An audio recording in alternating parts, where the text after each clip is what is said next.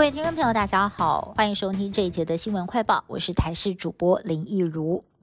指挥中心今天公布第十四轮公费疫苗开放，A Z、莫德纳的第一、第二季以及 B N T 第二季的预约，从十一号开始分流预约，十四期更首度将莫德纳接种的间隔时间缩短为四周，只是这回依旧没有开放混打的选项。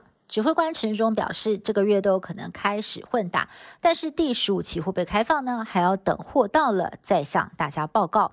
而国内就有医生认为了，迟迟不开放混打，恐怕是因为担心莫德纳疫苗的数量不够。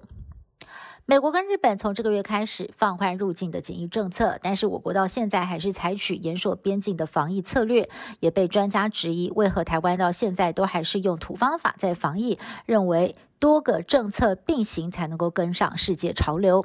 对此，指挥中心回应，自我贬低说是土方法，实在是不太好。但本来就是国内防疫松的时候，管制就会比较严。至于两剂疫苗的涵盖率，到底呢要到几成才能够开放边境呢？国内的医生普遍认为，两剂的涵盖率要到六到八成就有讨论的空间。即使呢有病毒进入社区，也不会造成太多的重症跟死亡。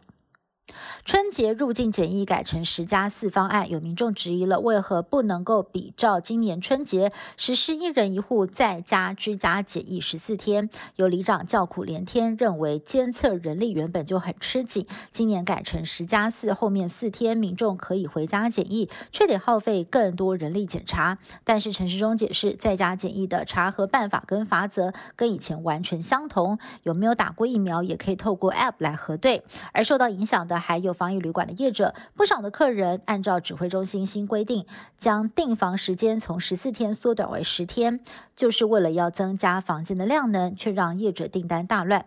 对此，陈忠表示，没有强制一定要配合新的规定，照旧住满十四天也是可以的。近日，中央购买了一批十一月三十号就要到期的 A Z 及其疫苗，引发争议。台中市呢，也因此出现了一波强打 A Z 的排队潮。原来是台中市提供的 A Z 疫苗效期呢是到二零二二年一月底，而且随到随打。那么很多民众就认为说这批疫苗比较新鲜哦，生怕到时候会打到及其疫苗，所以口耳相传，纷纷的前往接种站排队，也形成了强打 A Z 疫苗的有趣画面。大颗的牛番茄半年前便宜到没有人要。结果现在价格翻倍涨。根据北农批发交易系统显示，七号的蔬菜价格，牛番茄中价每公斤七十块钱，对比四月中价只有十一元，落差很大。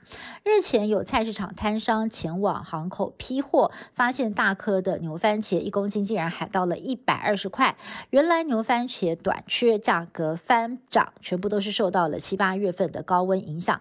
而现在呢，有自助餐业者也无奈的说，成本考量之下。恐怕最近要暂时停卖番茄炒蛋了。抱错婴儿事件时有所闻，但是生错小孩可就令人傻眼。